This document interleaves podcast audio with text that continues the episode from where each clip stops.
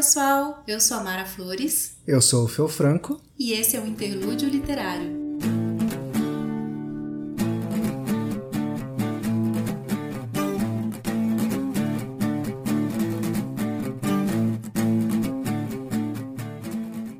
Mais um podcast literário na praça. Mara, quer falar pro pessoal por que estamos criando mais um podcast literário? Então, Fel, nós somos ouvintes de podcast e de podcasts literários também. E tem vários podcasts legais. E a gente sentiu falta de fazer um mais voltado para a visão do leitor, talvez. Uma visão mais despretensiosa. Uma simples avaliação do que, que o leitor acha o que, que ele pode ver de bom no livro, o que, que ele pode ver de ruim, ou que faltou alguma coisa, o que, que ele sentiu falta. Então é uma visão mais, talvez mais simples, mais despretensiosa de uma leitura. Isso. A ideia foi ter as sensações mesmo, de não avaliações profissionais, de profissionais de mercado literário, pessoas que se dispuseram a ler os livros e dizer o que sentiu ao ler, quase que fazendo uma resenha né, no Scooby ou na Amazon. É tão gostoso, né, quando você lê e, e ajuda tanto uma resenha de um outro leitor sobre um livro que você está interessado. É gostoso. Você pode pegar as piores e as melhores resenhas e, e decidir se você vai ler ou não aquele livro. É. E é gostoso quando você descobre uma resenha sincera. É verdade, é verdade. É muito legal ver a opinião de alguém sobre um livro. E a partir daquela opinião, você também começa a pensar se você gostaria de ler, se você não gostaria de ler. Um livro é um produto, como tantos outros. Né? Uhum. E às vezes a gente se convence pela opinião dos outros também, ou a gente se empatiza com a opinião dos outros. É bacana. Então, essa acho que uma das nossas vontades é que seja uma opinião despretensiosa sobre um livro, uma opinião sincera de um leitor. Sim, fazendo até uma brincadeira metalinguística. Tenho certeza que daqui a um tempo, daqui a alguns episódios, se ouvirmos esse, nós vamos sentir vergonha.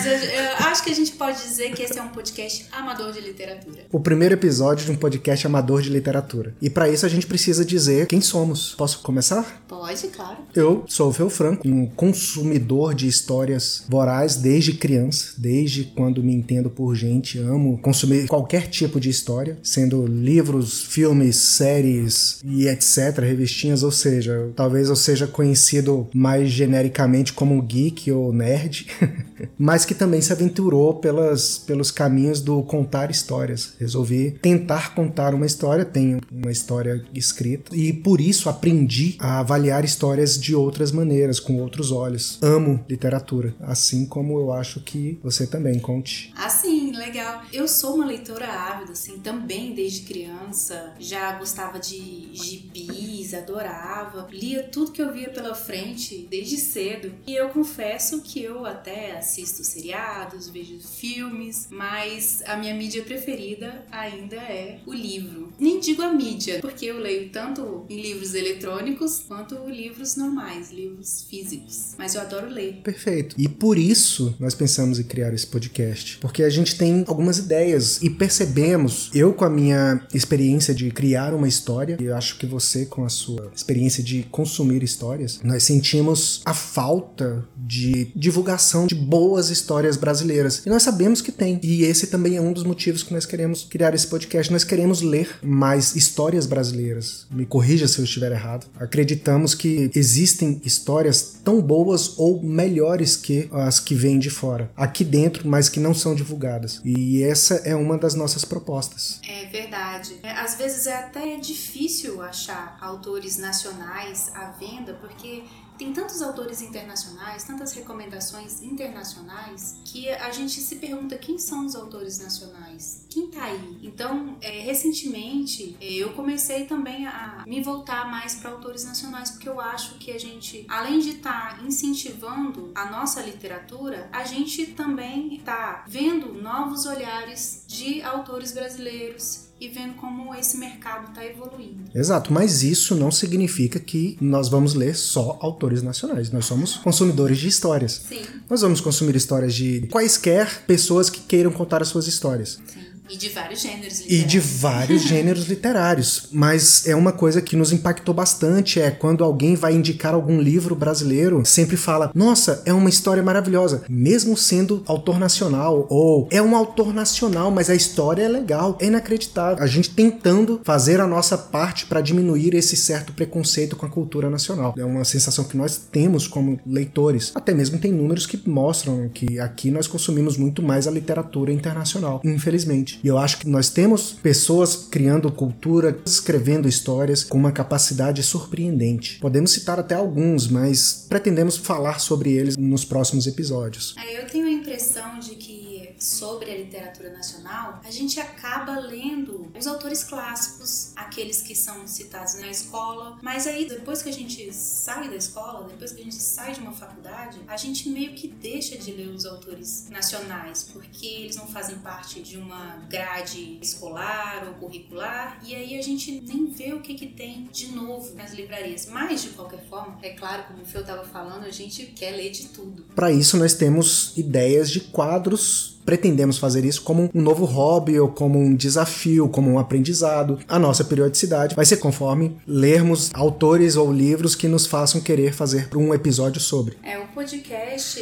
ele é amador mesmo e a intenção é que ele seja um prazer, como a leitura é um prazer, tanto pra gente quanto para quem isso, mas com a intenção de divulgar também as nossas leituras, leituras boas e com quadros de divulgação de autores nacionais. Isso não significa que nós falaremos apenas sobre livros apenas sobre histórias. Nós falaremos sobre outras coisas também. É sobre como se faz história, por que se faz história e esse mundo que envolve a literatura, o contar histórias, o ler histórias. Do nosso ponto de vista, tá? De um ponto de vista amador. Temos que deixar claro que as nossas leituras não são rápidas como nós vemos por aí, pessoas que devoram livros em um dia, dois. Nós temos uma periodicidade, uma velocidade de leitura um pouco mais lenta. Então, isso vai fazer com que o podcast seja mais lento. Agora a gente pode fazer uma degustação surpresa. É surpresa para mim. surpresa para você. Se possível, me conte quais foram as suas impressões, o que você gostou, do que você não gostou. Agora, eu sei que é uma leitura que tem tempo que você a fez, e eu gostaria que você me falasse agora de pronto, é claro que sem roteiro, sem preparação, do que você mais gostou do livro A História de Sua Vida e Outros Contos do Ted Chiang. Olha, isso não estava combinado, viu? Bom, esse livro de contos, ele me surpreendeu. É um livro bem legal, tem vários contos bons. Me chamou a atenção. O motivo pelo qual eu escolhi esse livro foi por conta do filme, não necessariamente pelo autor, não necessariamente pelos contos.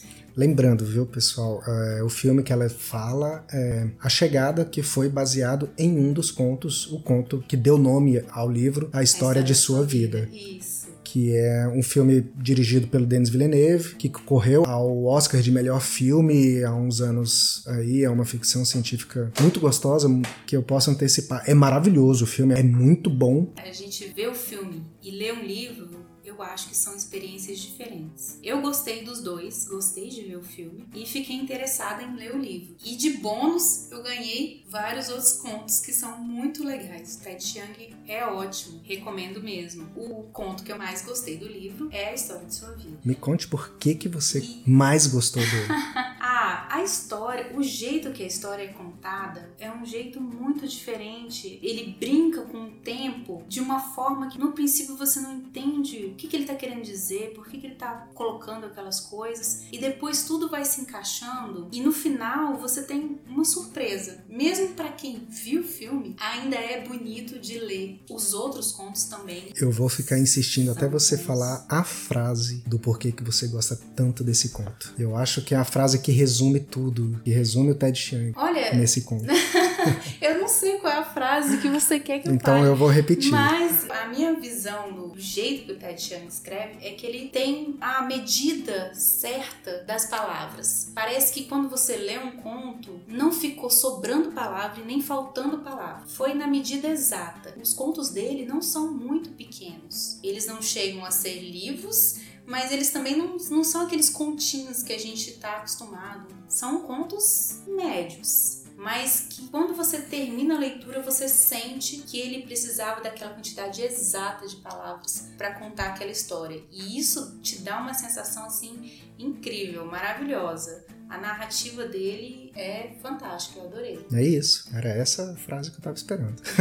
Cada palavra tem o seu devido lugar no conto dele. Mas se você quiser me contar mais sobre os outros, é claro que esse conto é o que chama mais atenção, é o que, quando você chega nele, parece que você muda de patamar, mas ele tem outros contos bons. Mas você me pegou de surpresa, eu não vou saber o nome dos contos, né, para dizer. Só faz uma sinopse do conto do jeito que você lembra. Tem um conto que é muito interessante também. É a história da Torre de Babel. E é contada de um jeito envolvente, de um jeito que te leva a ver como se você estivesse lá na construção. E você também tem a vontade de querer chegar no topo da Torre de Babel. É muito interessante. Eu lembro desse, é o primeiro conto, é o que abre o livro. Você tem uma excelente memória.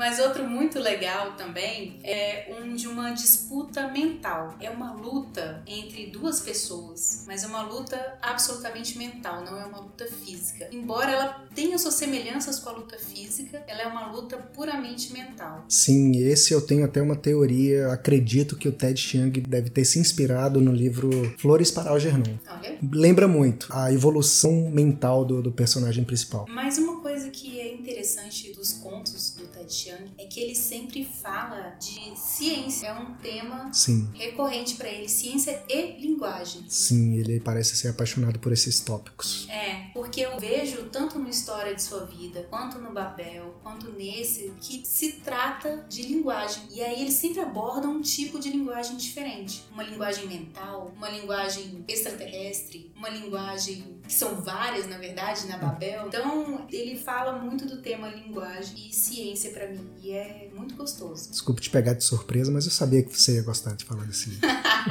Então é isso. Essa foi o nosso episódio inaugural. Acho que com certeza vamos nos aprimorando, vamos melhorando, vamos criando e logo logo espero começar a ter até quadros de leitura de recados, Sugestões? sugestões ou indicações de próprios leitores que gostaram de determinados livros. Nós temos uma estratégia de cronograma para que leiamos livros de vários gêneros, de vários autores, autores internacionais ou nacionais, mulheres, homens, enfim. E para isso estamos começando. Estamos aprendendo. E estamos aprendendo. Se vocês quiserem vir conosco, acompanhar o nosso aprendizado, de uma certeza eu tenho, nós vamos evoluir. Vamos e vamos continuar lendo. Isso é muito bom. Enfim, até mais, até a próxima. Espero que com mais acompanhamentos, com mais gente nos ouvindo. Até mais, pessoal. Até mais.